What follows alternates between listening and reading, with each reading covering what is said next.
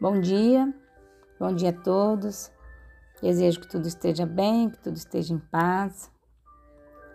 São 28 dias falando sobre Jesus e hoje é o quinto dia. De que forma os evangelistas Mateus, Marcos, Lucas e João eles descreveram a chegada do nosso Salvador? Nesta primeira semana, estamos meditando no Evangelho de Mateus.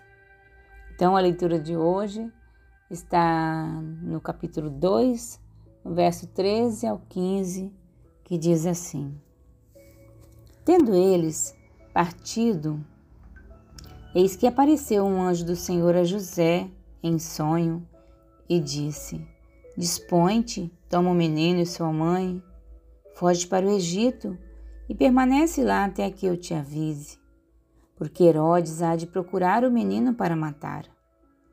Dispondo-se ele, tomou de noite o menino e sua mãe e partiu para o Egito. E lá ficou até a morte de Herodes, para que se cumprisse o que fora dito pelo Senhor por intermédio do profeta: Do Egito chamei o meu filho. Diversas vezes no relato do nascimento de Cristo por, por Mateus, Deus organizou eventos enviando um anjo para falar com as pessoas em seus sonhos. Primeiro, ele instruiu José a tomar Maria como esposa e dar ao filho o nome de Jesus.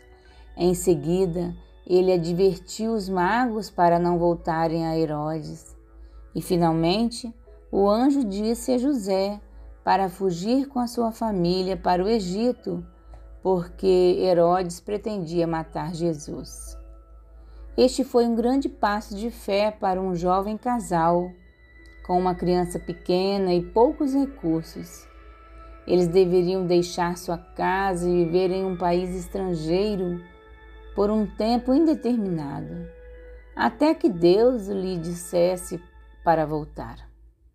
Os presentes reais dos magos se tornariam meios providenciais de sustento enquanto eles estivessem fora. De acordo com Mateus, este incidente cumpriu as palavras do profeta Oséias sobre Deus tirando Israel do Egito durante o Êxodo. Para os leitores judeus de Mateus, isso lembrou o retrato do Antigo Testamento do Messias representando Israel, o israelita perfeito que se identifica com seu povo para livrá-lo. Dessa perspectiva, o Êxodo é uma figura de Deus chamando e redimindo seu povo por meio de seu verdadeiro filho Jesus. Tenham todos um bom dia, fiquem com Deus.